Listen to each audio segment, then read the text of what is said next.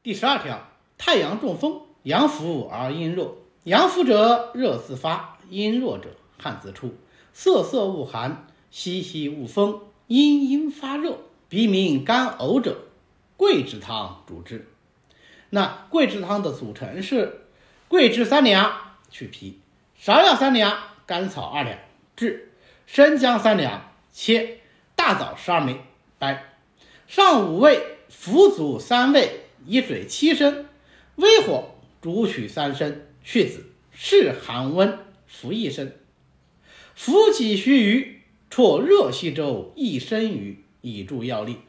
温腹，令一时许。变身啧啧，唯似有汗者，一加。不可令如水流离，病必不出。若一服，汗出并颤，停后服，不必禁忌。若不汗，更服，依前法。又不汗，后服小促其间，半日许，令三服尽。若病重者，一日一夜服，周时观之。服一剂尽。病症犹在者，更作服。若不汗出，乃服至二三剂。禁生冷、黏滑、肉面、五辛、酒酪、臭恶等物。啊，这条条文呢，应该说是我们《伤寒论》的重点条文啊。它讲的是太阳中风病啊，桂枝汤症。太阳中风病呢，指的是第二条，太阳病发热汗出、恶风漫烦者，名为中风。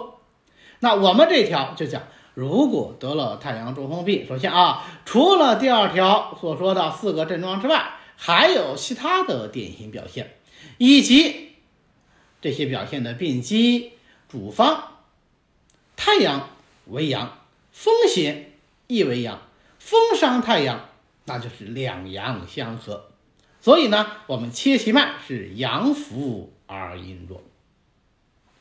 阳伏啊，它是指伏取有力；阴弱呢，它是指沉取无力。瑟瑟恶寒是形容恶寒的程度比较厉害啊，比较明显。息的本意是微风的声音，西西在这里就引申为怕风的样子啊，一点点微风它都承受不了。而阴呢，是指鸟背和两个翅膀上啊，它的羽毛。在这里就引申为啊，像是被羽毛覆盖一样温和的发热，瑟瑟恶寒，息息恶风，阴阴发热，就是形象的形容太阳中风症它的恶风寒发热而不胜的样子。肺和皮毛，风邪袭表，表气失和，那么呢，肺气就失宣，于是鼻塞而鸣。气不能降而反上逆，那就有干呕、鼻鸣、干呕这两个症状，它不是太阳中风的必见症啊，可以有，也可以没有。对于太阳中风症，我们用桂枝汤来治疗啊，所以说桂枝汤主治。风邪袭表，表气不利，所以用桂枝辛温发表，兼通表阳。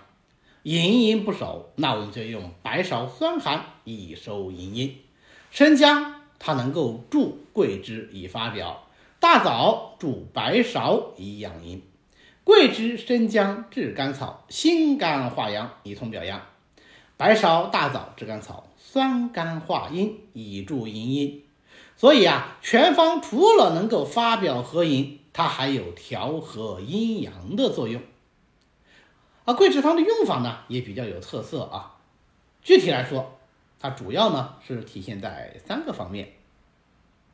第一点啊，就是我们病人吃完了这个桂枝汤以后，要喝一小碗热稀粥，让热粥来帮助药力，加强发汗的作用。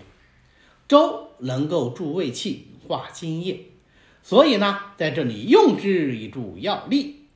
第二点就是在服完药以后啊，要盖上一层薄被子，帮助来发汗。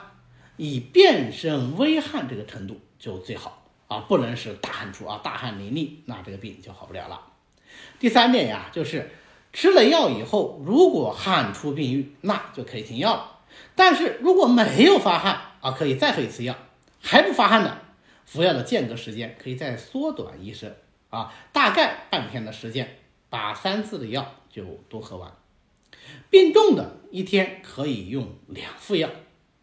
其次啊，在服用桂枝汤期间呢，呃，还要注意一些忌口的地方啊。忌哪些东西呢？主要是生冷、黏滑、肉面、五辛、酒酪、臭恶等等啊这样的一些食物。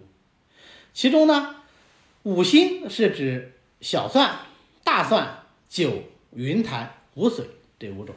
那现在呢，我们一般是泛指所有的呃有香窜刺激性气味的这样的一些食物。